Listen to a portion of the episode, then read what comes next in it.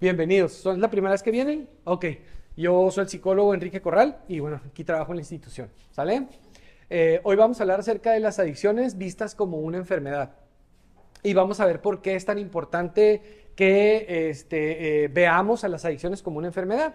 Uno, uno se imagina que todo el mundo sabe esta idea, ¿no? De que las adicciones son una enfermedad. Con el tiempo tú te, tú te das cuenta, conforme vas teniendo eh, cierta interacción con las familias, tú te vas dando cuenta que, que no, que las, las, familias, muchas de las familias no entienden esta parte de que las adicciones son una enfermedad. O si han escuchado en algún momento de la historia, en algún momento de sus vidas, acerca de las adicciones como una enfermedad, realmente no las entienden así. Eh, me ha tocado a mí platicar con personas, con familiares, con, por ejemplo, ahorita, ahorita recuerdo mucho el caso de, una mamá, de la mamá de, de una persona que quisieron este, eh, internar en el centro de rehabilitación. No lo internaron nunca, la persona no, no quiso internarse y tampoco la familia este, llegó el momento en el que dijo, ¿sabes qué? Pues no. Pero yo platiqué mucho con esta señora. Entonces esta señora, yo recuerdo que me decía, esta señora me decía que, que su hijo tenía problemas con el alcohol, pero que una de las principales razones por las que su hijo tenía problemas con el alcohol era porque tenía un amigo que iba por él, un amigo de él que iba por él, y siempre que ese amigo iba por él, su hijo regresaba alcoholizado, ¿no? Entonces ella me decía, es que esta persona viene desde el Valle de Guadalupe, este, viene por mi hijo, se lo lleva y siempre que viene por mi hijo, eh, regresa mi hijo súper, súper alcoholizado, regresa muy mal y este, hasta la fecha pues eh, hemos tenido muchos problemas, ¿no? Es lo que me decía esta señora. Pero había algo que me daba mucho la atención. La señora me lo decía, yo se estoy diciendo así muy calmaditos, pero la señora me lo decía un poco alterada. Y me, me, llamó mucho la atención que la señora este, le empezó a agarrar mucho coraje a este muchacho, al amigo del hijo. Le empezó a agarrar mucho coraje. Y es que es un tal por hijo de tal por cual. Y que, y, fíjense, estas fueron sus palabras así textualmente, ¿no? Esta persona decía, ojalá, decía, y cuando venga por mi hijo en la carretera, se mate, decía.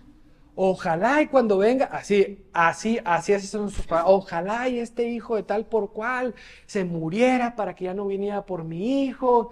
Entonces, eh, escuchando a esta señora, tú te das cuenta cómo es que eh, la mayoría de las familias o muchas familias, lejos de ver esta problemática como una enfermedad, lo ven como cualquier otra cosa no lo ven como una enfermedad, no lo ven como un padecimiento, no lo ven como, como este, eh, un, trastorno, ¿verdad? Mental, sino que lo ven, no lo ven como una condición eh, mental, sino que lo ven como, no sé, ¿qué se les viene a la mente, por ejemplo?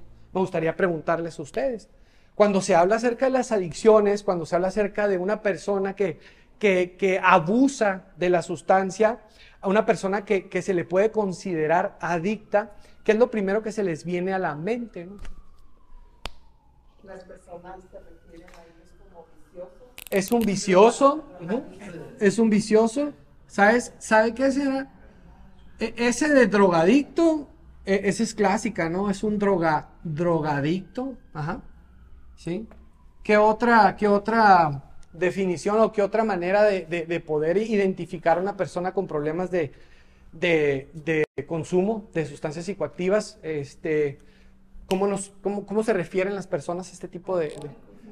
es un alcohólico, sé, es también otra forma de decirlo, ¿no? Es un alcohólico, Ajá. que yo no estoy en contra ¿eh? de que se les diga, o sea, alcohólico a la persona, o sea, no, ni adicto, eh, para mí se me hace una forma correcta de decirle a la persona que tienes un problema, ¿no? Y ahorita les voy a explicar por qué. Eh, sin embargo, hay otras, hay otras palabras que se usan, ¿no? O sea, es una persona débil, es un delincuente, ¿no? Es un delincuente, ¿sí? Es un malviviente. Es un malandro, ajá, ajá, un malandro. ¿Qué más? ¿Eh? Es un... Hay otras todavía, ¿verdad? Que no las están diciendo ustedes, ¿no? Por ejemplo, hay una clásica que es una persona que usa heroína, ¿cómo se le dice? Es un tecato, ajá, exactamente, es un tecato, ¿sí? Eh, una persona que usa cristal, ¿cómo se le dice? Es un cristalón, ajá, sí, es un cristalón. Ajá. A, ver, en mis tiempos se les decía chucos, ¿no? Es un chuco, es bien chuco él, ¿no? Sí. No sé si a ti te tocó, este, pero es, es, es bien chuco, ¿no? ¿Qué más? Es un, este, 8, ¿sí? El T por 8 también es clásica, ¿no? T por 8, ¿sí? Entonces, eh, cuando una persona tiene problemas de adicción a sustancias psicoactivas, por lo general, se le, se le tacha, ¿no? Se le tacha de, de como una persona que, este, pues, eh, no pertenece, ¿no? A, a, lo que es la, la sociedad, no, o sea, no entra en el sistema, ¿no? Es una persona que, que genera problemas, nos genera problemas a todos, ¿sí? Eso es una persona rechazada. Eh, eh, una persona adicta es una persona rechazada por lo general. Por eso es tan importante que sepamos nosotros explicar, esta parte es bien importante, que sepamos explicar por qué la problemática de las adicciones eh, es, es, una enfermedad, ¿no? Porque no está fácil explicarlo, no está sencillo explicarlo. Si no te metes a profundidad, sí puedes decir es una enfermedad, ¿no? Y yo les voy a decir ahorita las maneras más fáciles de explicar si no se quieren meter en problemas, ¿sí? Pero eh, es bien importante que nosotros entendamos esta parte porque entendiendo esta parte de las adicciones como una enfermedad, nosotros vamos a poder este, combatir el estigma de las adicciones. ¿Qué es lo que pasa? Eh, esta cuestión de las adicciones como una enfermedad, no crean que es algo que apenas se, se acaba de descubrir en, en, en, cuando Alcohólicos Anónimos sacó el libro, el libro azul en 1939, ¿no? Este, no es una idea que, que, que Alcohólicos Anónimos descubre, ¿sí? Alcohólicos Anónimos hace famoso, eh, o sea, hace famosa este, esta, esta idea o este o esta verdad acerca de las adicciones como una enfermedad. Sin embargo, esto ya se creía de inclusive desde antes, ¿no? O sea, si tú te vas dos mil años atrás, esto ya, se, esto ya se entendía como una enfermedad en los tiempos de los griegos, por ejemplo, ¿no? Si tú estudias a Séneca, que fue un filósofo griego, te vas a dar cuenta que Séneca ya te habla acerca de cómo las adicciones transforman a las personas, el alcoholismo afecta el hígado, él, mismo decía, ¿no? Inflama el hígado, pues el, el alcoholismo no solamente te afectaba físicamente, sino también te afectaba cognitivamente, ¿no? Entonces, esta idea ya se tiene de, desde antes de Alcohólicos Anónimos, ya se había detectado el, alcoholismo como una enfermedad y las adicciones, ¿no? O sea, eh, pero les digo, ¿por qué es importante que nosotros entendamos que las adicciones son una enfermedad? Principalmente por esa razón, porque de esa manera bajamos el estigma. ¿Y, y por qué nos interesa bajar el estigma? ¿Por qué nos interesa combatir el estigma a nosotros? Porque es tan importante que empecemos a ver las adicciones eh, como una enfermedad y empecemos a tratar las adicciones como una enfermedad y empecemos a combatir el estigma. ¿De qué manera nos afecta el estigma? ¿De qué manera afecta las adicciones el estigma? Le afecta porque si lo miras como no es una, como por ejemplo, si alguien está malo de cáncer, no le vas a decir, tú buscaste esto, tú querías esto, como es una manera de no regañar a la gente y entender que están enfermos y no son, no les gusta, como por ejemplo yo, no me gusta mi vicio, hasta que mis papás me dicen, no, tú te lo gustas, tú lo encuentras y tú lo quieres, cuando yo estoy ahí siendo, siendo miserable, okay. porque en mi corazón yo pienso en mis papás y pienso que le estoy dando daño a ellos. Ok, esa es una muy buena razón. Ajá. Pero el estigma nos afecta, ¿eh? El estigma nos afecta a todos, el estigma afecta a la sociedad. El estigma no ayuda en nada, o sea, el decir, ¿sabes qué? Si consumes, eres un delincuente, si consumes, eres una escoria, si consumes, eres una persona mala, si consumes, eres una persona que no tiene voluntad, eres una persona débil, ¿sí? Todo esto es parte del estigma, ¿no? Si consumes, eres, pues eres una persona que no le interesa el mundo, que no le interesa su familia, que no le interesa su vida, eres un irresponsable, si consumes, si eres una persona adicta, eres una persona este, que no merece que yo te pueda dar la oportunidad de trabajar en mi negocio, que no, o sea, está el estigma, ¿no? ¿Qué pasa cuando el estigma es grande? En Estados Unidos el estigma cada vez es, en Estados Unidos hay menos estigma, está menos estigmatizado lo que son las adicciones que en México. Ustedes se pueden dar cuenta. En Estados Unidos a cada rato salen famosos diciendo, ¿sabes que yo tuve problemas de adicciones? Pero ahorita estoy bien. Todo el mundo le, todo el mundo le aplaude, le hacen, le hacen este, entrevistas, sacan artículos, este, hasta, hasta ahorita ya está en, en Netflix, no sé si ustedes quieran meter, el ver testimonio, ya está el testimonio la vida de este, de este famoso de- de- de- del programa de Friends, este famoso que se llama este, Matthew Perry, no sé si sepan quién es, pero él, él tuvo toda su vida muchísimos problemas de, de alcoholismo. Tuvo toda su vida muchísimos problemas de alcoholismo y, consumió otras drogas también. Pero bueno, esta persona ahorita se rehabilitó y sale, pues sale platicando su testimonio. ¿De cuántos artistas en México vemos que, que salen del closet en ese sentido? Son muy pocos.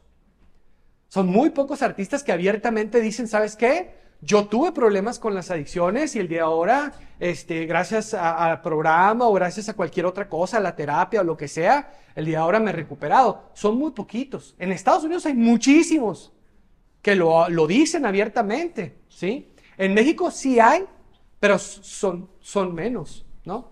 ¿Por qué creen, por qué creen que pasa eso? ¿Por qué pasa eso en México? Porque en México el estigma es mucho, mucho más fuerte que en Estados Unidos. Eh, ¿Por qué el estigma es algo que nos perjudica a nosotros? Eh, o sea, ahorita les voy a explicar yo por qué es una enfermedad, las adicciones, por qué están consideradas como una enfermedad. Entonces se los voy a decir, ¿sale?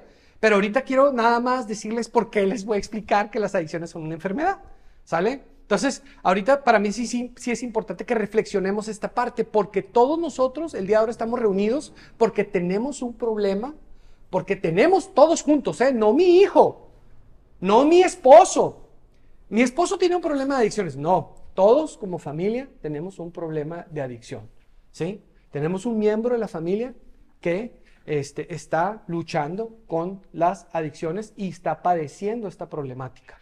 ¿Sale? Entonces, el estigma, esa es una de las razones principales por las, por las que es importante ver a las adicciones como una enfermedad. El estigma. El estigma es una barrera muy, muy grande que existe para que una persona, en vez de levantar la mano para pedir ayuda, se esconda y esconda su problemática hasta que ya es demasiado tarde. Por el estigma muchas personas no piden ayuda.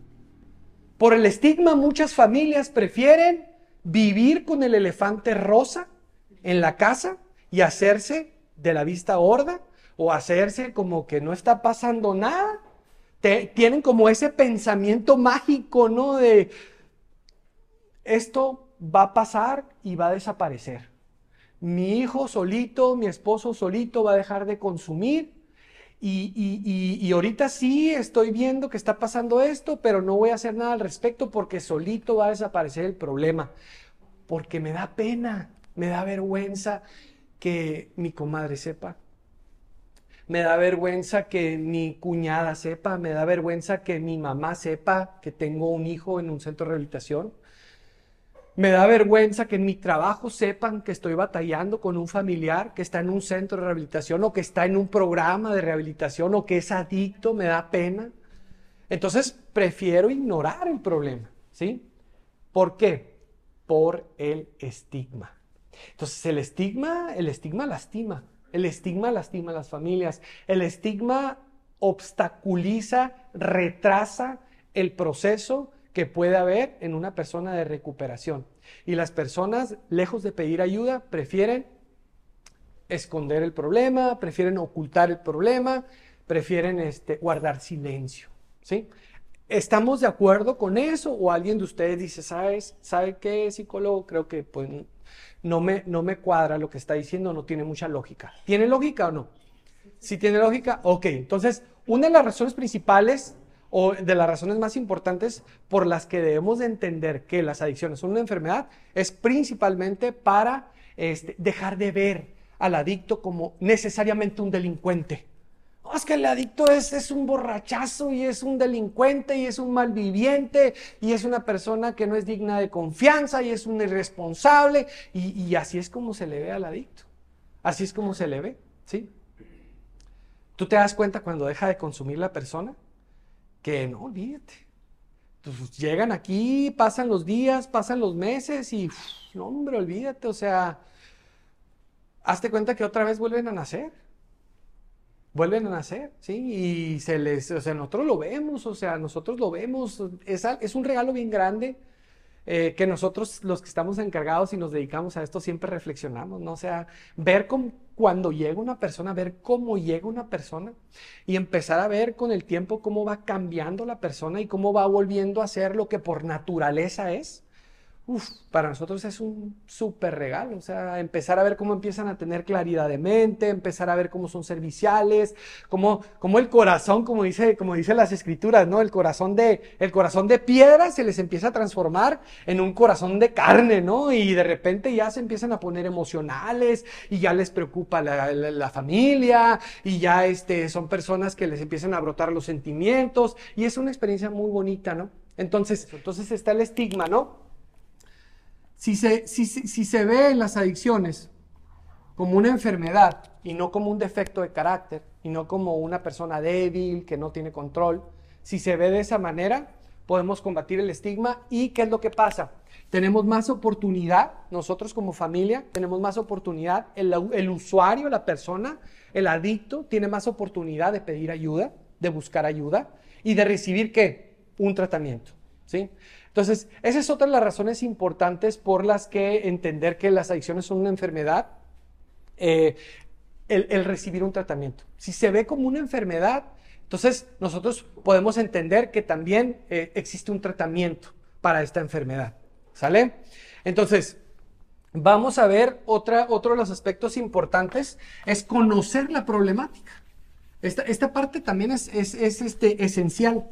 Si nosotros empezamos a estudiar y nos empezamos a adentrar un poquito a lo que son las adicciones, eh, nosotros vamos a empezar a conocer la problemática, ¿no? Y el conocimiento es poder. Si nosotros conocemos acerca de la problemática, vamos a tener mucho más probabilidad de poder hacer algo al respecto. Si nosotros conocemos acerca de la problemática, vamos a tener mucho más oportunidad de poder este, resolver la problemática, ¿no? De hacer algo. ¿Sí? Para poder solucionar la problemática. No va a ser fácil, no va a ser algo sencillo. Ah, muchas veces se requiere mentalizarse y ser paciente, ¿sí? Y aquí hay familias, ¿verdad? Este, que pues podemos dar testimonio de eso, ¿no? ¿Sí? A veces se requiere mucho tiempo, ¿no? ¿Sí? Sin embargo, eh, cuando nosotros conocemos acerca de la problemática, eh, podemos adquirir ciertas herramientas para poder hacer algo al respecto. Yo siempre les digo a las familias, ustedes tienen este, una situación, tiene una problemática, tenemos como familia una problemática, hay, hay un síntoma que brotó en el sistema, que es, es, un ser querido de nosotros, un ser amado, tiene problemas en las adicciones. Ok, ponte a estudiar acerca de las adicciones, ponte a conocer acerca de las adicciones.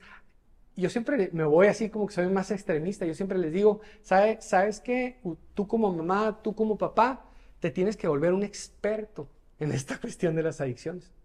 Te tienes que volver un experto en esta cuestión de las adicciones. Tienes que conocer a profundidad qué pasa con las adicciones. Entonces, esa es otra de las razones también importantes, el conocimiento, eh, ver esto como, como una enfermedad. Eh, ¿Qué otra razón creen ustedes que es importante saber acerca de eh, las adicciones y, y, y del por qué nosotros vemos las adicciones como una enfermedad? ¿Qué otra razón, qué otra razón creen ustedes que es importante?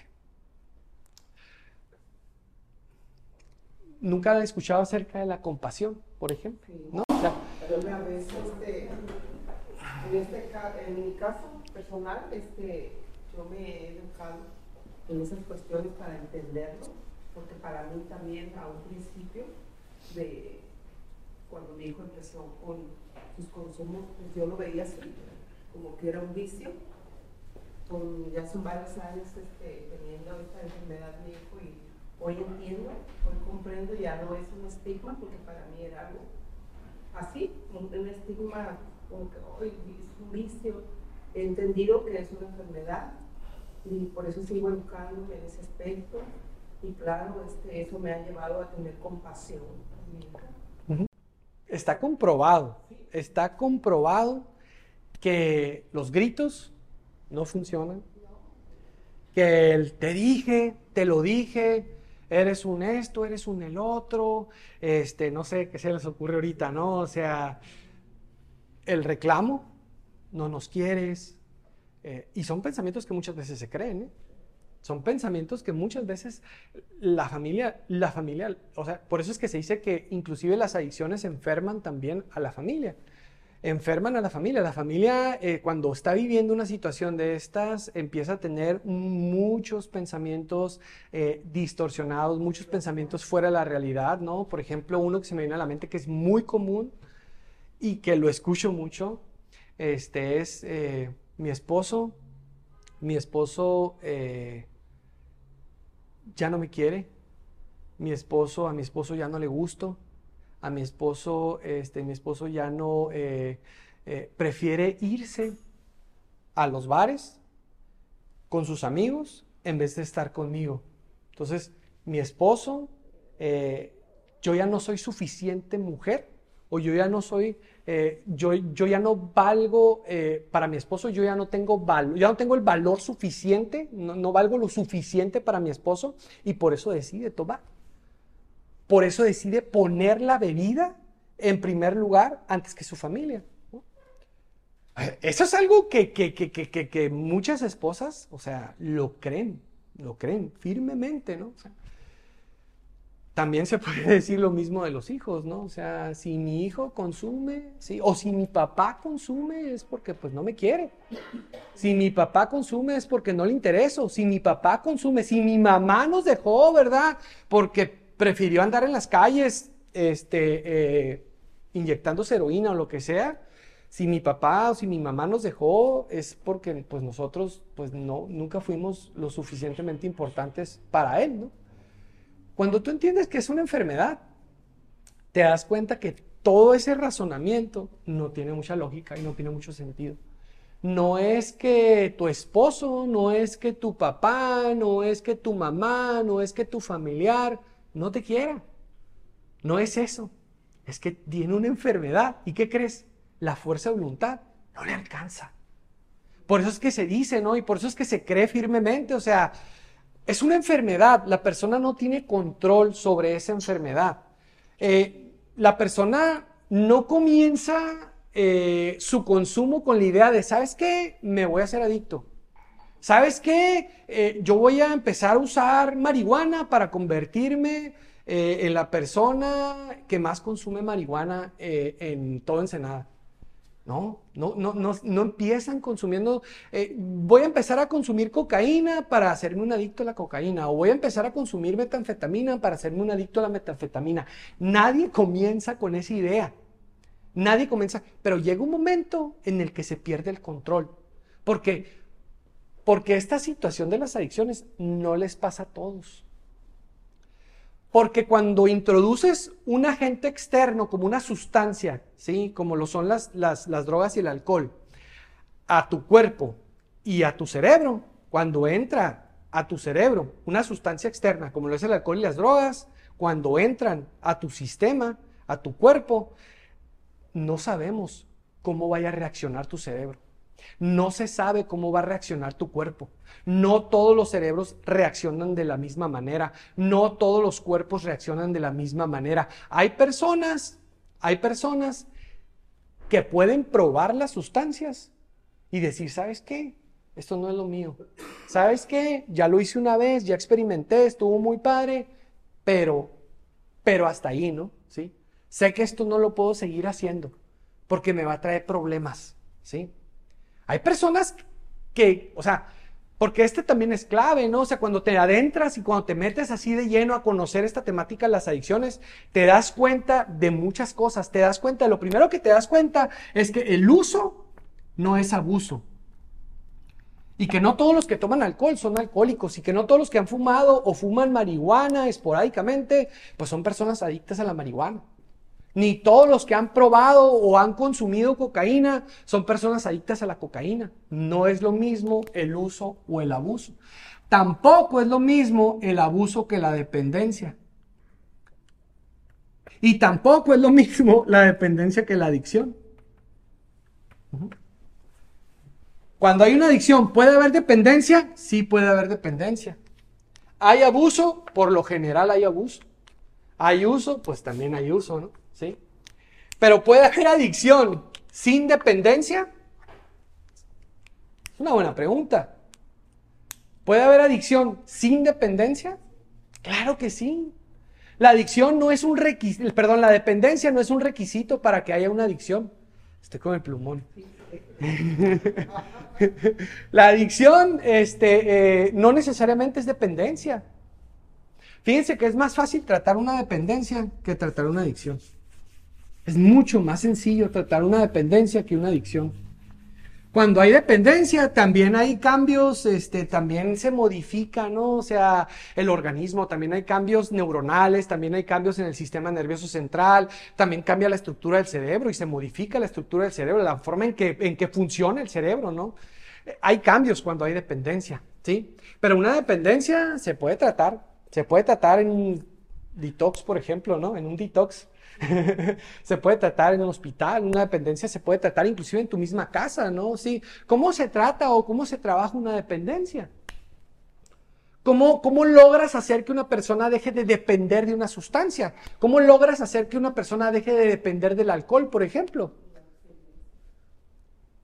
Con la dosificación, ¿no? O sea, empiezas a dosificarlo empiezas, empieza la persona, por ejemplo, a, en, vez de, en vez de estar tomando, no sé si la persona toma todos los días, ¿no? Porque así a veces llegan, ¿no? O sea, llegan, tú te das cuenta, ¿no? O sea, el síndrome de abstinencia, por ejemplo, de un alcohólico, ¿sí? Es, es, muy, es muy peligroso y es muy fuerte, ¿no?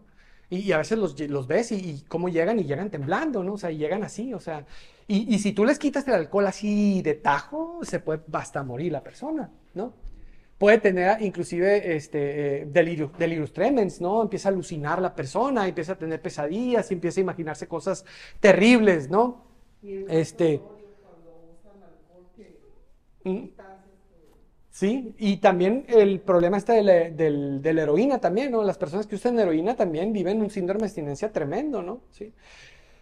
Pero el alcohólico, ¿no? O sea, un alcohólico eh, hay que dosificarlo, ¿no? Se le dan primero este, cuatro cervezas al día, al día siguiente se le dan tres cervezas y media, al día siguiente se le dan tres cervezas, a los cuatro días se le dan dos cervezas, a los, más o menos así, ¿no? Se va dosificando y se trabaja lo que es la dependencia, ¿sí?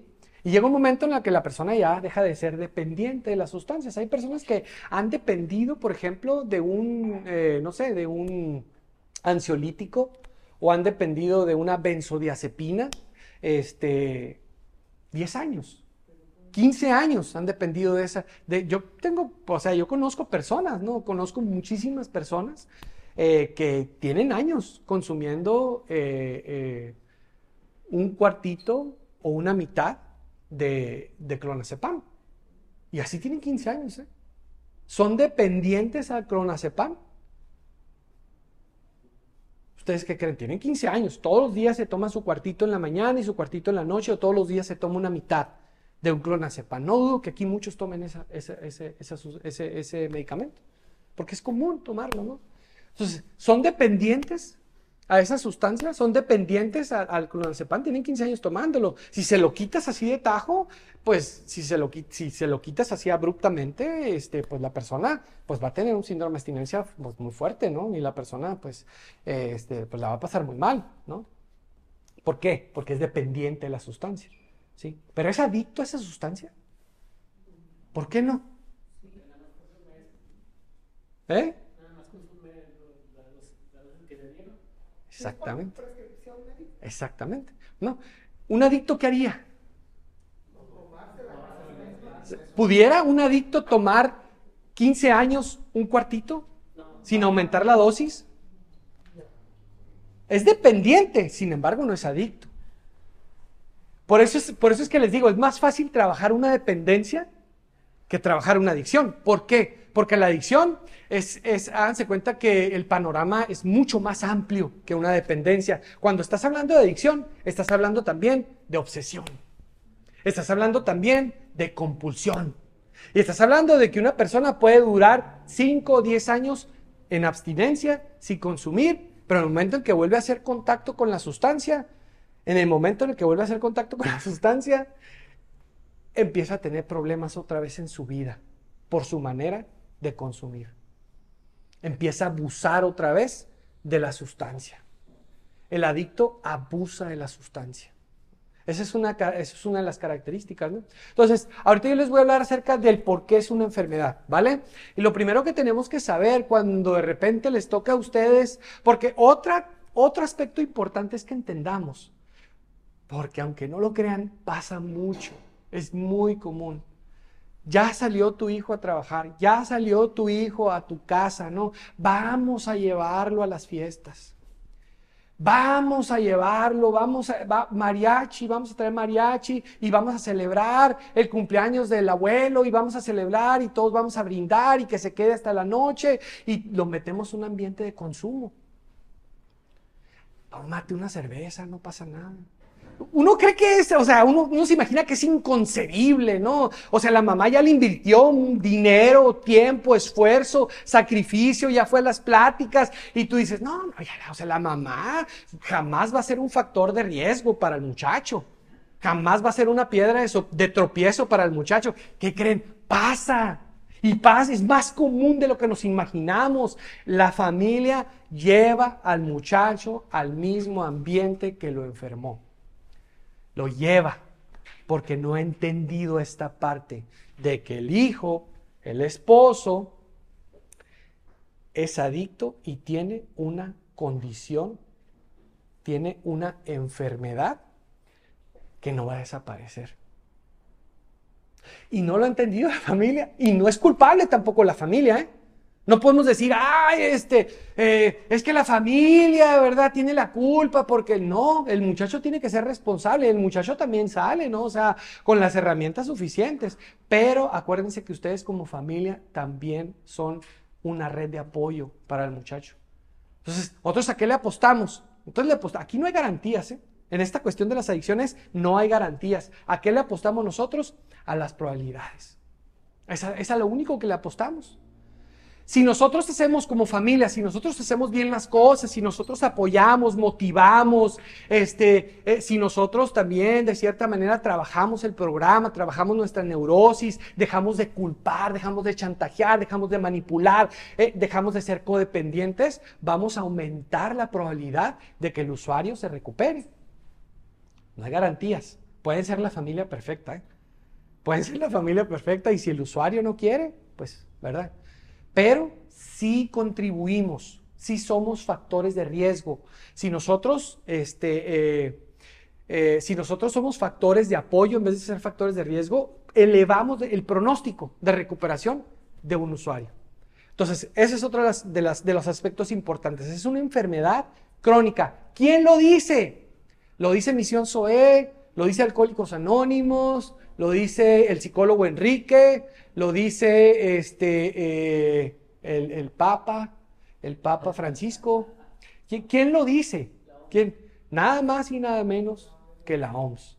Si ustedes no se quieren meter, si no se quieren meter en problemas y ustedes nada más quieren explicarlo así y decir, ya sabes que aquí está la respuesta, déjame en paz, pues la respuesta más fácil es decir, ¿sabes qué? Es una enfermedad nada más y nada menos porque lo dice la Organización Mundial de la Salud. ¿Quién es la OMS? Pues nada más y nada menos que la institución en cuanto a la salud, la institución más reconocida a nivel mundial. Esa es la OMS. ¿sí? Lo que diga la OMS es casi, casi palabra de Dios. Es por, nada por decir un ejemplo, ¿no? Sí. O sea, por decir nada más, ¿no? Porque sí, de repente, sí, de repente hay cambios también, ¿no? Pero bueno, es, es la institución más reconocida. Y ellos dicen, es una enfermedad, o sea, los médicos dicen, ¿sabes qué? Las adicciones son una enfermedad eh, física, ¿no? Es una enfermedad que afecta físicamente, ¿no? Es una enfermedad que afecta físicamente. Eh, ¿Quién más lo dice? Lo dice nada más y nada menos que el DSM-5. ¿Quién es el DSM5? ¿O qué es el DSM5? Es el Diagnostic Statistic Manual. Es la quinta versión, que es el, diagnóstico estadístico, el manual diagnóstico estadístico de los trastornos mentales. ¿no? Por este, la institución de eh, psiquiatría americana, ¿no? ¿Sí? E- ellos, este, ahí es donde tú encuentras todos los diferentes criterios, ¿verdad? Que, cumple, que se cumplen para poder identificar un trastorno, cualquier trastorno, ¿no? Puede ser de depresión, puede ser de ansiedad, ¿sí? Y ahí está también el trastorno por uso de sustancias, que se abrevia como un TUS, así se abrevia, un TUS, trastorno por uso de sustancias. ¿Sí? Pero esto yo me imagino que ya lo saben ustedes, ¿no? Porque es información bien básica. Todo esto es información bien básica, es, información que yo imagino que todos por lo menos hemos escuchado alguna vez, ¿no? Es, es un trastorno, ¿sí? Lo dice la OMS, lo dice este, el Instituto de Psiquiatría este, americano en- en Estados Unidos. Y, este, y bueno, eh, ¿quién más lo dice? Lo dice nada más y nada menos que eh, Alcohólicos Anónimos. También lo dice Alcohólicos Anónimos. Eh, Alcohólicos Anónimos eh, no solamente te dice es una enfermedad física, mental, sino que te dice, ¿sabes qué? Es una enfermedad espiritual. Y te dice, ¿sabes qué? Es una de las peores enfermedades que existen, si no es que es la peor enfermedad. Y ellos te dan una explicación del por qué, ¿no? Ellos te dicen, ¿sabes qué? Cualquier enfermedad que puedas estar experimentando en este mundo, ¿sí? Por lo general, une a la familia. Si yo estoy experimentando, no sé, estoy viviendo un cáncer, por lo general, eh, toda la familia se, se, se sensibiliza, se juntan todos y sabes que vamos a ayudarlo, ¿verdad? Y vamos a todos aportar y si es necesario vender la casa para que reciba su tratamiento este, contra el cáncer, lo hacemos y ahí estamos y, y toda la familia se une para ayudar a esta persona que está viviendo eh, un cáncer, ¿no? Pero cuando se trata de las adicciones, por lo general, lo que termina pasando es que las adicciones desunen a la familia. Las adicciones vienen a dividir a la familia, las adicciones vienen a afectar emocionalmente a la familia, empiezan las adicciones o la adicción de algún familiar, empieza a generar mucha neurosis, mucha neurosis, muchos, mucha, este, eh, mucho malestar emocional en, una mamá, por ejemplo, ¿no? Es terrible, o sea, realmente yo este, me compadezco mucho, ¿no? Y yo entiendo a las familias cuando llegan así de que ya no puedo y que esto que el otro, ¿sí? Porque imagínense nada más estar con el nervio o imagínense nada más estar con la ansiedad, con el temor de que cada vez que sale tu hijo le pueda pasar algo. O de que cada vez que pase una ambulancia te llega el pensamiento, ¿no será mi hijo el que va en esa ambulancia? O pasa una patrulla, ¿no será mi hijo que ya se metió en problemas? O tener que estar viviendo el de que ya se robó el refrigerador, ya empeñó mis joyas, ya me robó este dinero, ya me robó este cheque, ya lo fue a cambiar, ya me robó un salud, ya me robó un cheque, ya lo fue a cambiar, ya me, ya me, este, se robó mi carro, me dejó sin carro, este, ya me gritó, ya me puede hacer daño, ya trae, ya trae armas. Sí se vive, se vive ese estrés. Entonces, claro que te enferma emocionalmente. Las adicciones, dice Alcohólicos Anónimos, son contagiosas. Contagian a la familia, ¿no? Y hacen daño. Aún así te vayas a vivir a, ¿qué les gusta? A, un país, a Brasil, ahí hay- aún así te vayas a vivir a Japón. A veces aún el hijo, aún así el familiar viviendo hasta allá, de repente te llegan las malas noticias. Y ya hizo esto, y ya tienes que hacerle una transferencia, y ya le pasó esto, aún así viviendo en un país, afecta. Sí, entonces es una enfermedad, es una enfermedad, este, es un monstruo de enfermedad, es una enfermedad destructiva. Pero bueno, ahorita les voy a explicar por qué es una enfermedad. El alcoholismo, por ejemplo, ¿por qué es una enfermedad el alcoholismo? Una vez, hay un artículo que salió, ¿no? Y a mí se me explicó, este, eh, y yo leí el artículo, ¿no? Y ahí en el artículo te, te decía, ¿no? Primero, antes de explicarles eso, voy a decirles la definición de enfermedad, ¿no? Y dice que eh, una enfermedad, porque hay muchas definiciones, ¿no? Pero yo les voy a dar una definición este, eh, de la OMS, ¿sí? Que dice que eh, una enfermedad es una alteración o desviación del estado fisiológico. Entonces es una alteración, es una alteración o una desviación del estado, del estado fisiológico. ¿Ah? Eso es una enfermedad. Luego dice eh, manifestada por síntomas y signos característicos. Entonces hay síntomas y signos, ¿no? Y aparte dice, hay una evolución más o menos previsible, ¿no? Hay una evolución previsible. ¿Sí? Eso es, eso es una enfermedad. Hay una alteración en el estado fisiológico, ¿no? Eh, hay una desviación. Eso, eso es una enfermedad. Ok, vamos a ver por qué el alcoholismo es una enfermedad. Ahorita les voy a explicar rapidísimo, esto ya se los expliqué a los muchachos, ¿verdad? Pero ahorita les voy a explicar por qué el alcoholismo es una enfermedad. Resulta que nosotros los seres humanos, cuando ingerimos alcohol, ¿qué creen que pasa en el organismo cuando se ingiere alcohol? ¿Qué es lo que hacemos nosotros con el alcohol? ¿Qué es lo que hace el hígado con el alcohol? Ah, pero sí, pero ¿cuál es la función del hígado? ¿Cuál es la función? Procesa, pero hay otra palabra, metaboliza. Eso es lo que hace el hígado, metaboliza el alcohol, ¿sí? Lo metaboliza. ¿Ok? Y lo transforma en tres cosas importantes, ¿sale? Se los voy a explicar así muy sencillito, ¿vale? Pero más o menos para que nos demos una idea. Lo transforma en tres cosas. Lo primero que lo transforma es en H2O. Ajá. Lo transforma en H2O. También a través de, lo que es el, el, metabolismo, también se generan lo que son, lo que es eh, la dopamina. ¿no? ¿Qué es la dopamina? ¿Alguien sabe qué es la dopamina? Es... ¿Mande? Ah, sí, es una molécula, exactamente, es una molécula, es una sustancia, es una hormona, ¿sí? Que la identificamos como la, la hormona del placer, ¿no? Y es parte de las endorfinas.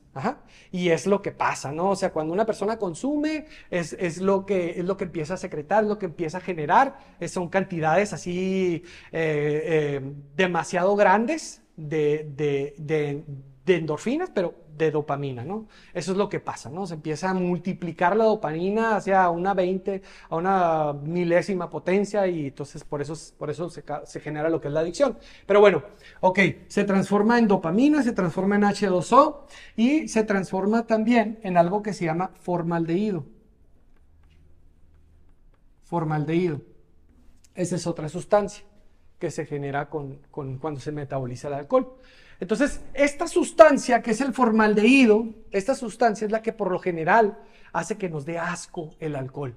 Cuando tú, por ejemplo, sientes una, sientes cruda, eh, o cuando tú, por ejemplo, dices, ¿sabes qué? Ya me asqué de tanto tomar, ¿sabes qué? Ya estuvo, ya no, ya no, ya tengo que parar eh, de tomar. Cuando tú, cuando tú, es, es, el formaldehído que está haciendo que a ti te dé asco. Que, te, que está haciendo el formaldehído que este, a ti te empiece a hacer sentir mal la ingesta de alcohol, ¿sí? Ok, ¿qué es lo que pasa con una persona que tiene el problema del alcoholismo, que tiene un problema de lo que es la adicción al alcohol? Eh, hay unos estudios que han demostrado que este tipo de personas generan dopamina, generan H2O y generan formaldehído, pero de manera anormal. ¿Qué es lo que pasa? Esta sustancia que cualquier persona normal genera o produce cuando la persona este, eh, ya bebió de más, eh, el alcohólico también lo genera, pero lo genera en una mínima, mínima cantidad. Lo genera en una mínima cantidad. Una persona que tiene el problema genera el formaldehído en una mínima cantidad y ¿qué crees? La dopamina la genera de una manera este, mucho más elevada que cualquier otra persona, ¿sí? Entonces, aquí ya hay un cambio. Por eso es que estas personas que tienen el problema de, lo que es el alcoholismo, este, eh, pues pueden aguantar mucho más tomando, ¿no? Pueden, pueden aguantar mucho más tiempo tomando y eso, el artículo que leí decía, ¿no? Eh, está comprobado que pasa esto porque, por ejemplo, en Japón, los japoneses los japoneses generan mucho formaldehído. Por eso es que los japoneses aguantan tan poquito tomando. Por eso es que allá en Japón el alcoholismo es mucho menos que acá en Estados Unidos, por ejemplo, ¿no? ¿Sí? Entonces, esa es una de las razones. Hay un cambio fisiológico, hay una alteración hay algo que ya está alterando lo que es el, sistema eh, de cómo funciona eh, tu, tu, cuerpo, tu organismo, ¿sí? Entonces, desde ese momento ya se puede considerar una eh, enfermedad, ¿no? Entonces dijimos ahorita, para que nosotros podamos ver las adicciones como una enfermedad, necesita cumplir ciertas características. Otra de las características es que tiene que haber signos y otra es que tiene que haber síntomas. ¿no? ¿Qué diferencia hay entre los signos y los síntomas? Estos este, eh, signos son objetivos y estos síntomas son este, subjetivos. Entonces, cuando hay una enfermedad, hay signos y hay síntomas. ¿Cuál será la diferencia? Por ejemplo, no sé, si yo de repente me da este, una gripa fuertísima, eh, ¿cuáles vendrían siendo los, los signos de una, de una gripa? ¿Y cuáles vendrían siendo los síntomas? Cuando vas al doctor, el doctor checa qué? ¿Los signos o los síntomas de tu enfermedad? Checa los signos, exactamente, ¿no? Esto es lo que checa el doctor, ¿sí? ¿Cuáles vendrían siendo los signos de una persona con eh, una gripa o con una, no sé, vamos a poner el ejemplo de una, este, ay, ay, ay, se me fue ahorita, ¿verdad? De una, de una hepatitis. ¿Cuáles vendrían siendo los signos de una hepatitis? Exactamente, ¿no? Color de piel amarillenta. Ajá. ¿Qué más? De una hepatitis, ¿sí? Ojos rojos, ajá, ojos rojos, ¿sí? Ajá. Eh, no sé, vamos a suponer que te enfermaste de, eh, ¿cómo se llama esta, esta gripa que tiene que ver con los, con los pulmones? Este, ¿Mande? Bronquitis, vamos a ver, ¿mande? Neumonía, vamos a ver de, no sé, eh, la neumonía. ¿Cuáles vienen siendo los signos de una neumonía? Dificultad, ajá, no puede respirar, ajá, pero este, eh, ¿cuáles vienen siendo los signos? Los signos. Los pulmones, los pulmones inflamados, a lo mejor, ¿no? Sí, el doctor te checa y tiene los, pulmones inflamados, ¿sí? Hay mucha flema, a lo mejor hay flema, ¿sí? Ajá, este, dificultad para respirar, etcétera, ¿no? Tienes los broncos, los bronquios cerrados, ¿sí? Esos son signos, ¿sí? ¿Cuáles vendrían siendo los síntomas? Los síntomas son los que tú le dices al doctor. Esos son los síntomas, ¿sí? ¿Sabe qué, doctor? Pues siento que no puedo respirar. Ah, ok, no, ¿verdad? Eh, siento que me duele mucho la cabeza. Ah, un síntoma. ¿Qué más? Eh, no sé, eh, este, me siento mareado, me siento débil. Ese es un síntoma. Me siento débil, ese es un síntoma. Los síntomas son subjetivos, ¿sí? Son subjetivos. Los signos son objetivos, los signos se ven, se palpan, los percibes, los síntomas no. Los síntomas tú los tienes que describir. Por eso es tan importante cuando vas con un psicólogo, por ejemplo, ¿no? Por eso es tan importante que tú sepas describir tus sentimientos, tus emociones, cómo te estás sintiendo, qué es lo que te, está pasando. Entre mejor describas tu problemática, mejor te va a poder ayudar un psicólogo, un psiquiatra, no sé, un consejero, ¿sí? Entre menos capacidad de poder describir cuáles son los síntomas, pues menos te van a poder ayudar. Igual pasa con el doctor, ¿sí? Si tú al doctor, si tú omites cierta información y no le dices realmente cómo te estás sintiendo al doctor, pues el doctor pues va a poderte ayudar hasta donde tú lo dejes, hasta donde tú le permitas, ¿no? Sí. Pero ¿sabe qué, doctor? Mm, se me fue el hambre, este, no, por ejemplo, eh, les voy a poner un ejemplo con el coronavirus. se me fue el olfato. ¿Es un signo o es un síntoma? Es un síntoma, ¿no? Es un síntoma porque, pues, el, o sea, ¿cómo se va a dar cuenta el, doctor? No se ve, ¿sí? Sin embargo, es algo que tú estás experimentando, ¿sí? ¿Sí? Eh, no sé, eh, una fiebre, calentura, ¿es un signo o es un síntoma? Es un signo, ¿por qué? Porque puedes tocarlo, ¿no? Y puedes medirle la temperatura, es un signo, es un signo, ¿sí? Ok, esa parte ya nos quedó clara, ¿sí? En cuanto a las adicciones, en cuanto a la parte de las adicciones, podemos decir que una persona adicta o una persona que tiene problemas de adicción a sustancias psicoactivas manifiesta signos, ¿cuáles son los signos? Por ejemplo, una persona que consume metanfetamina, de una persona que consume cristal. ¿Cuáles son los signos? Ajá, bueno, ese, por ejemplo, sobre todo los que consumen cocaína, ¿no? Se empiezan con la, con la quijada así, ¿no? Se les empieza a hacer así. A lo mejor ojos cristalinos, ¿no? Dicen por ahí, o sea, cristalosos, ¿no? Los ojos así, ajá. La piel, ¿cómo, cómo se les ve la piel? Opaca, ajá, sí, este, pero hay otro signo muy importante, muy importante, flacos, flacos, ¿no? Empiezan a adelgazar muchísimo, tú sabes que su complexión es llenita, tú sabes que su complexión es ser gordito, ¿no? Pero empiezan a usar y empiezan a, se vuelven unos esqueletos, ¿no? Se vuelven, muchos de ellos, no todos, ¿verdad? Pero a muchos les pasa eso, ¿no? Este, los puros huesitos llegan, Y me ha tocado aquí muchachos de que de repente se meten al gimnasio y le empiezan a dar durísimo, y no estoy hablando de nadie, ¿verdad? En particular, pero, pero pasa mucho, ¿no? Van a usar y cuando regresan, regresan flacos, flacos, flacos. ¿sí? Ese es un signo ¿Qué, signo podríamos decir de una persona que consume heroína, por ejemplo?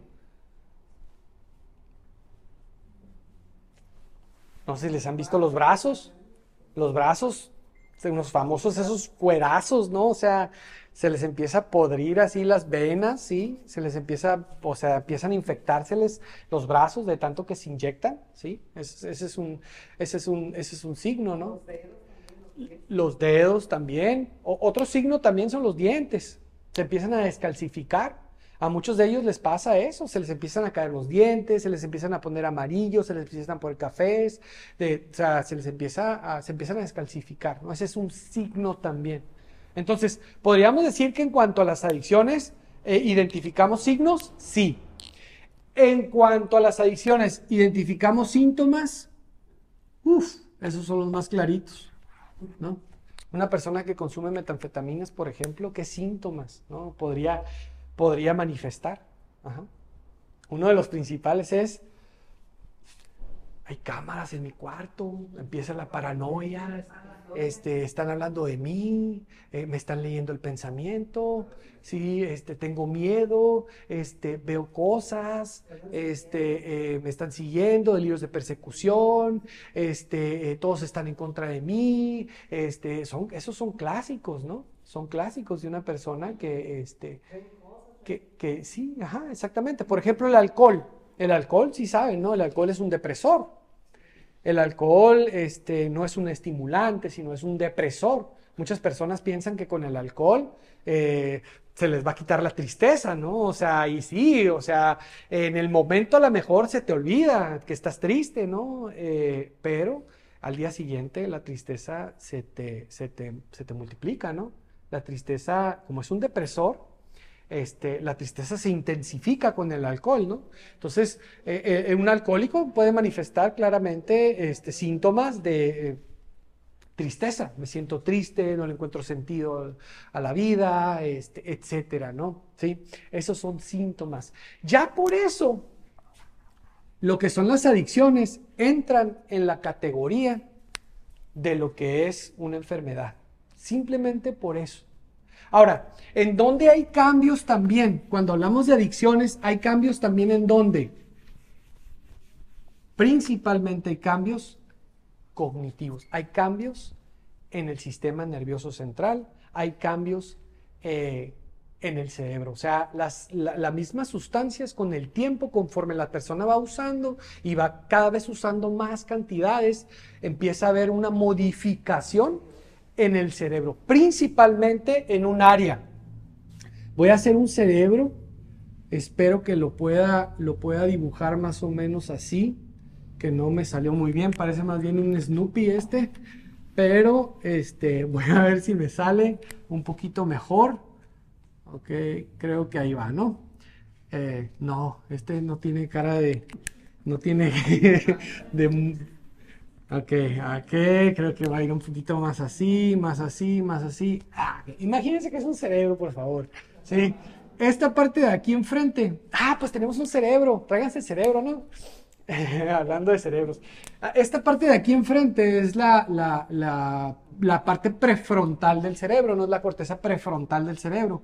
En esta, en esta parte de aquí, esta parte de aquí es la encargada de tomar decisiones. De tomar decisiones. De la toma de decisiones, esta parte es la que se encarga de la toma de decisiones, ¿sí? Este, eh, y existe, son varias partes, ¿no? Pero eh, del cerebro, la parte que más afectan las adicciones es, esta parte de aquí enfrente, ¿verdad? Pues sí, más o menos, ¿no? Ahí más o menos quedó, ¿no? Sí, pero bueno, es esta parte de aquí enfrente. Esta parte de aquí enfrente es la parte que más, más afectan lo que son las sustancias psicoactivas, las adicciones, que es la parte prefrontal del cerebro, ¿sí? Que es la encargada de la toma de decisiones, es la encargada de razonar, eh, eh, es, esa parte, ¿no? La parte de, aquí enfrente, ¿no? Eh, muy bien, existe lo que es el sistema mesolímbico. El sistema mesolímbico o la vía mesolímbico, mesolímbica, ¿sí? E, e, esa, esa vía es la que se encarga de repartir lo que es la dopamina, ¿sí? Esa vía atraviesa toda esta parte así, ¿sí? Y es la que se encarga de repartir la dopamina, ¿sí? En el cerebro, ¿ok? ¿Cuándo generamos nosotros dopamina? Cuando estamos motivados. Cuando estamos motivados se genera dopamina, inclusive antes de consumir sustancias psicoactivas, antes de consumir cualquier tipo de sustancia, desde el momento, desde el mismo ritualito que estamos haciendo para poder este, consumir, desde ahí ya estás generando, secretando dopamina, desde ese momento. La dopamina es la que te motiva a hacer las cosas, esa es la dopamina. El problema con las adicciones el problema con las adicciones es que la persona se acostumbra a generar dopamina en cantidades extra, o sea, demasiado grandes, sí, no normales y rápido, rapidísimo, de manera inmediata.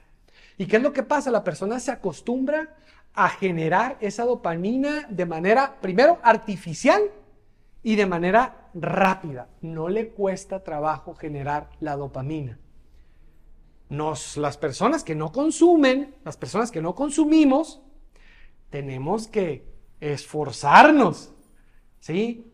Por poder generar esa dopamina. Una persona que no consume, a una persona que no consume, se vuelve habilidoso para poder generar esa dopamina. Te cuesta trabajo, te cuesta esfuerzo, por ejemplo, el gimnasio. Una persona que, que, se quiere sentir bien y que quiere producir dopamina, ¿sabes qué? Te levantas en la mañana o te levantas en la tarde, a la hora que sea, pero te levantas, te pones tu ropa del gym y te vas al gimnasio y te pones a hacer pesas y empiezas a generar dopamina, pero ¿sabes qué? Esa dopamina que estás generando te costó trabajo generarla. Y así hay muchas maneras de generar dopamina, ¿sí? Este, eh, trabajando para generar la, dopamina. El problema es cuando te acostumbras a generar la dopamina rápido, fácil y de manera inmediata. Ya tienes un problema. Y tu, tu cerebro empieza a cambiar y se empieza a acostumbrar. Esta parte se empieza a desconectar de esta parte con el tiempo. Empieza a interferir. Las sustancias eh, empiezan a interferir, empieza a interferir con esta vía que es la que reparte la dopamina la vía mesolímbica, es la que reparte la dopamina y esta parte del cerebro se empieza a desconectar. ¿Y qué crees? Esta parte empieza a ser afectada y la persona empieza a perder el control.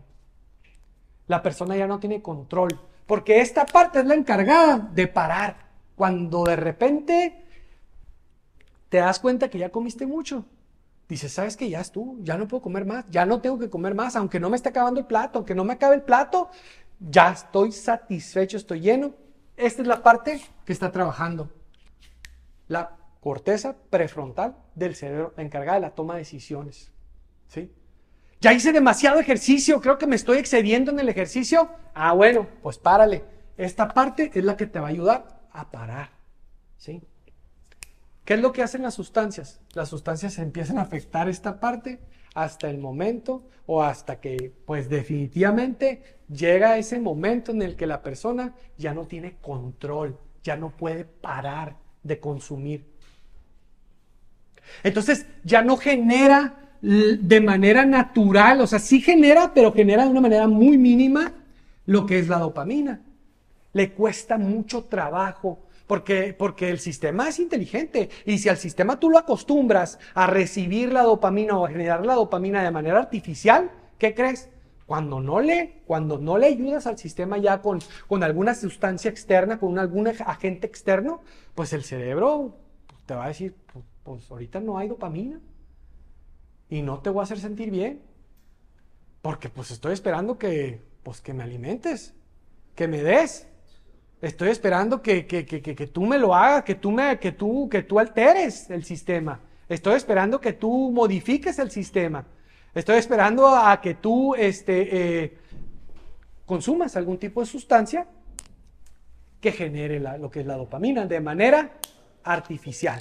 Entonces es cuando se da lo que son los neurotransmisores, ¿no? O sea, tenemos, otros tenemos neurotransmisores, ajá, que este, a través de los receptores, a través de los receptores este, y de la sinapsis, que es cuando las, las mismas neuronas se conectan, porque todos son redes, o sea, son redes, son muchas redes, así en el cerebro, son muchas redes que están todas conectadas. Son las neuronas, están conectadas todas, es una red muy grande de millones de neuronas, ¿sí? Que de repente con la sustancia se van muriendo muchas neuronas. Entonces esas redes empiezan a hacer este, eh, empieza a haber interferencia en esas redes. Esas neuronas que se mueren empiezan a interferir en esas redes. Claro que el cerebro también se adapta, ¿no? El cerebro con el tiempo empieza a cambiar y se empieza a regenerar y esas neuronas nunca reviven ya, si ya se mueren no reviven, pero sí se empiezan a, generar otro tipo de redes con, con los años, ¿no? Se empiezan a generar otro tipo de redes que hacen que otra vez vuelva a funcionar el cerebro en muchos casos. Hay otros, casos, hay otros casos donde hay daño orgánico y es más complicado. Pero bueno, esos receptores se acostumbran a recibir cantidades muy grandes de dopamina y llega el momento en el que pues le quitas la dopamina, los receptores ya están modificados, ya están cambiados, ya mutaron los, los receptores, hay demasiados receptores, están esperando que tú le metas de manera artificial lo que es la dopamina. Cuando no pasa eso, pues es cuando viene lo que es el famoso síndrome de abstinencia. Las personas este, viven situaciones de, de, desesperación. Por eso es que cuando llega una persona aquí voluntaria, llega de que me quiero internar, yo sé perfectamente que ahorita hay toda la intención de internarse y de cambiar y de recuperarse, pero sé también perfectamente que en 3, 4 días el síndrome de abstinencia se va a manifestar. Y la persona se va a empezar a desesperar. Y la persona sí llega porque quiere recuperarse y todo, pero va a llegar el momento en el que, ¿sabes qué? Pues este, creo que no tomé la mejor decisión y pues la verdad ya me arrepentí y pues, ¿sabes qué? Este, eh, me tengo que ir y muchos de ellos se van, abandonan, abortan el tratamiento, ¿no? Porque no soportan el síndrome de abstinencia. Porque llega un momento en el, en el proceso, llega un momento en el transcurso de, de la adicción en el que la persona ya no consume tanto para sentir placer. Sí, lo hace para sentir placer, pero muchas veces busca la sustancia ya no tanto para sentir placer, sino para ya no sentir el malestar que le produce el no tener este, lo que es la sustancia, el consumo. O sea, algunos de aquí me pueden o algunos de aquí pues no me dejarán mentir, ¿no? Los que han vivido eso, ¿no? O sea, muchos de ellos ya no es tanto por, uff, me quiero ir a sentir bien, me la quiero pasar bien, este, eh, sino es, ¿sabes qué? Si no voy, me voy a sentir muy mal. Entonces, ya no se consume tanto por el sentirme bien, sino se consume más por el no me quiero sentir mal. Entonces, desde ahí, desde ahí, ya podemos hablar nosotros de, de una enfermedad. Muy bien, sí, esa es una de las razones. La persona no, o sea, la fuerza de voluntad no le alcanza a la persona. Pero fíjense, esta parte es bien importante. A pesar de las consecuencias, a pesar de que la persona está sufriendo, a pesar de, la que, de que la persona quiere dejar de consumir, no puede.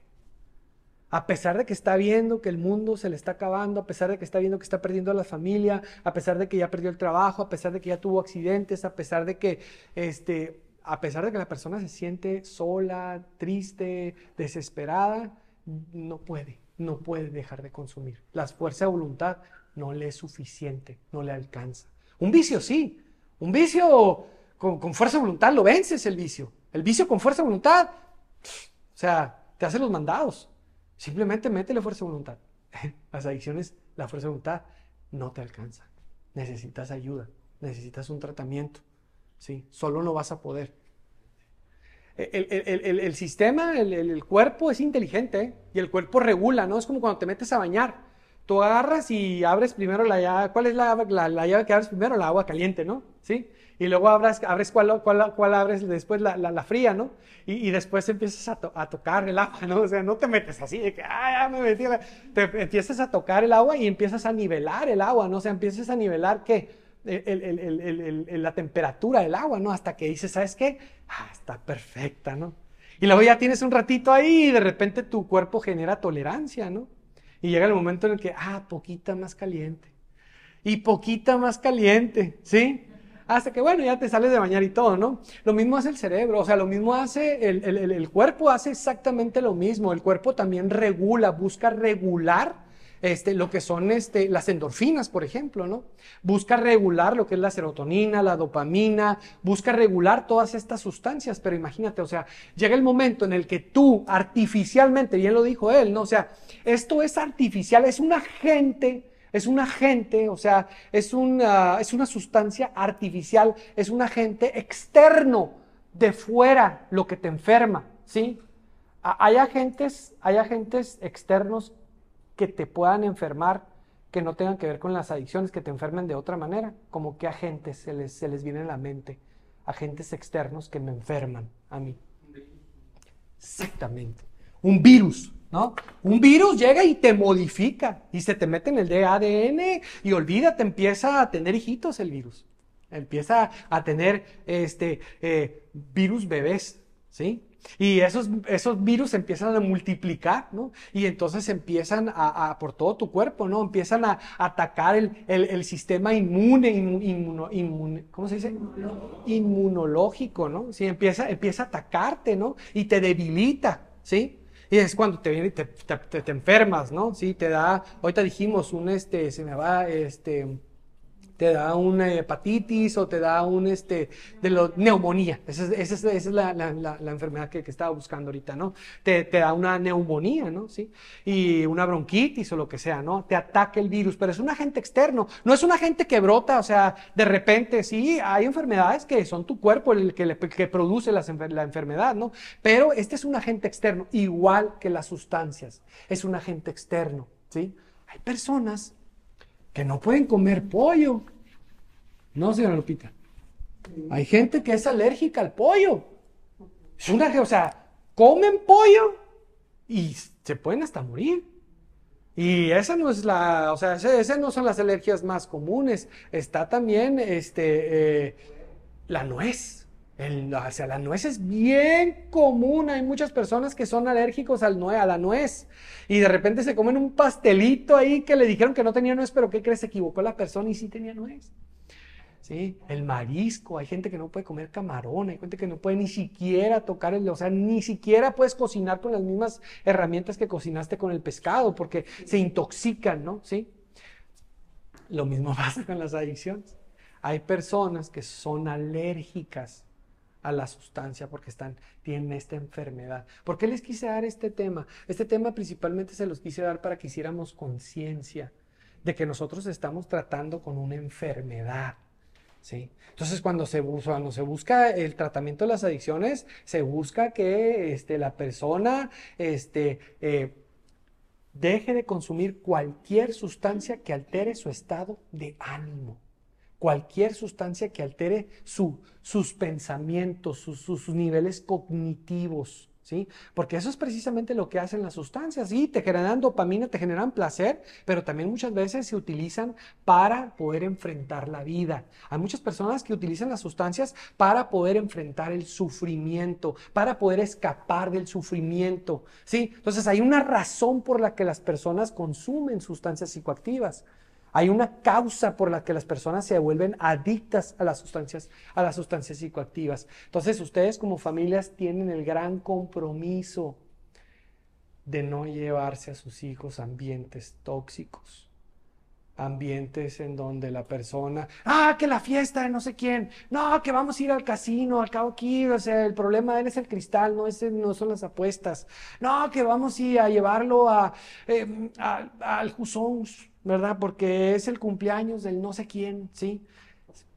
o sea, tu familiar es como un diabético, o sea, pues imagínate, es como a mí, a mí que me pasa esto, ¿no? Que de repente les voy a poner este ejemplo así rapidísimo ya para terminar yo a veces me gusta mucho, mucho la tecnología. ¿no? Yo no me compro reloj, un reloj de oro, yo no me compro una cadena de oro, jamás me vas a ver con unos pantalones, este, no sé, así de una marca así súper reconocida, que no quiero decir marcas, ¿verdad? Ahorita ni nada así con un pantalón de 200 dólares, ¿no? Y nunca me vas a ver a mí así, pero a mí sí, a veces sí me da por comprar un celular, este, nuevo, ¿verdad? Un, un iPhone, ¿verdad?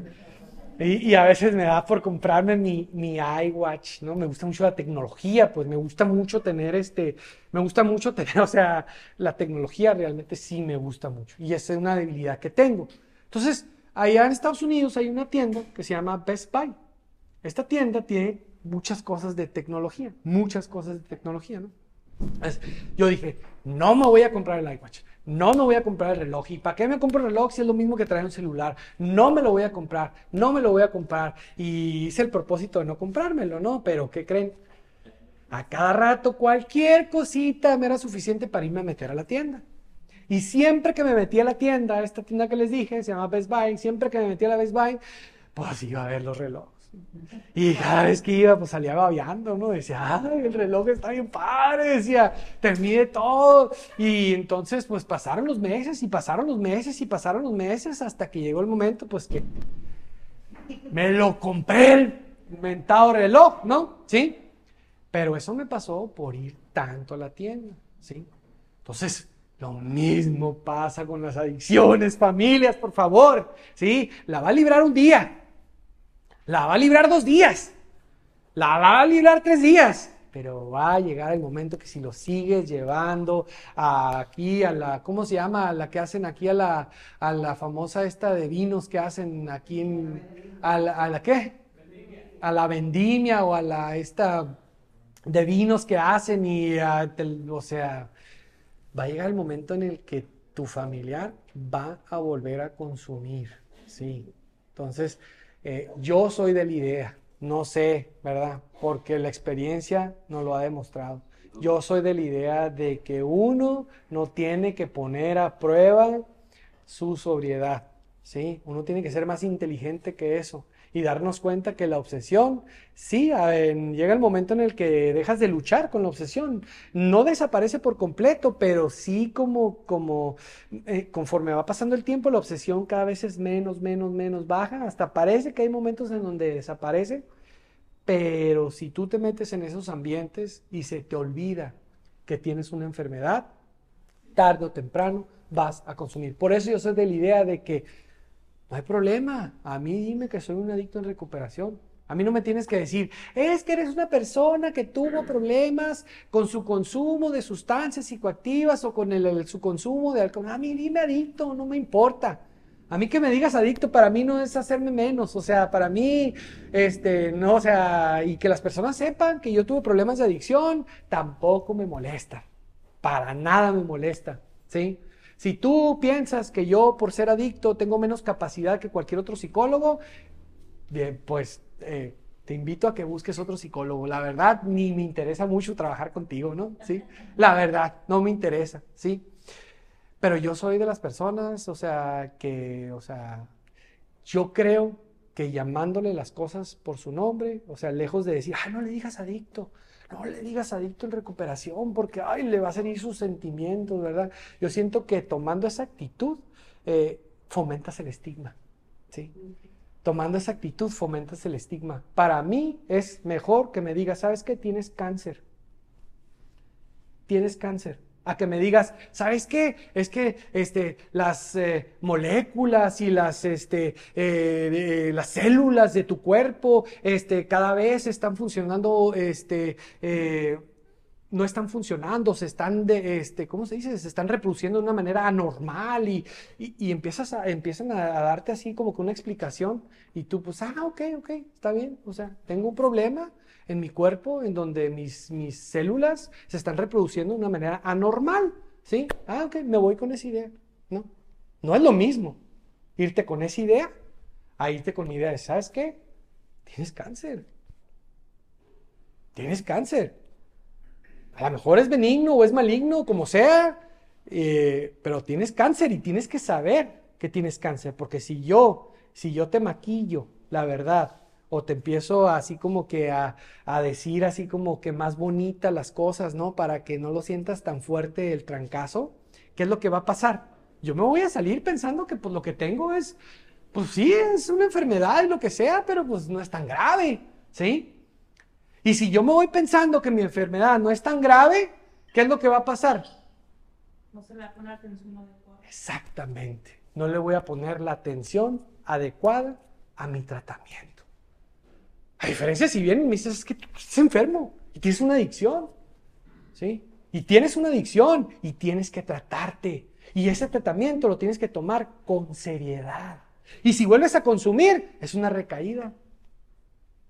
Es una recaída, eso es lo que es. No podemos maquillar las cosas y decir, ah, no, pues es que fue un tropezón, no pasó nada, denle una palmadita y que siga adelante. Pues sí, o sea, sí hay que motivar a la persona que siga adelante, pero hay que decirle la verdad, ¿sabes qué? que verlo como lo que es, una recaída, pero ¿sabes qué? Este, la idea es levantarte, no quedarte tirado y seguir adelante, ¿no? Pero las cosas, yo soy de la idea de que las cosas hay que pues, decirlas por su nombre para que se le dé la seriedad que se le tiene que dar a esta situación de las adicciones. No sé qué opinen ustedes, pero pues esa, ese fue el temita, esa es la idea, que nosotros veamos esta situación de las adicciones como una enfermedad que sí se puede tratar es una enfermedad tratable, existe un tratamiento ¿sí? para esta enfermedad. ¿sí? Entonces eh, hay esperanza. Y es una enfermedad que cuando de repente se trabaja, que muchos lo pueden ver como una maldición, es una enfermedad que con el tiempo, cuando se trabaja un programa, se convierte en una bendición. Y ahí es donde nosotros los que creemos en Dios y somos más espiritualoides, ¿verdad? Entramos a esta parte espiritual, es cuando decimos este, nosotros que eh, Dios de los males saca bienes. Y Dios escribe derecho en renglones torcidos. ¿Sí?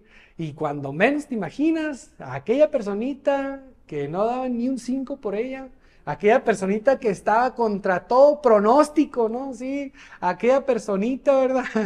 que era el underdog, ¿no? ¿Sí saben quiénes son los underdogs? Los, los esos, este, como que es un equipo grande contra un equipo chico y a veces tendemos nosotros como que irle al equipo chico, ¿no? Por naturaleza, ah, que le gane al grande, ¿no? Que le, eso es el underdog, ¿sí? El adicto es eso.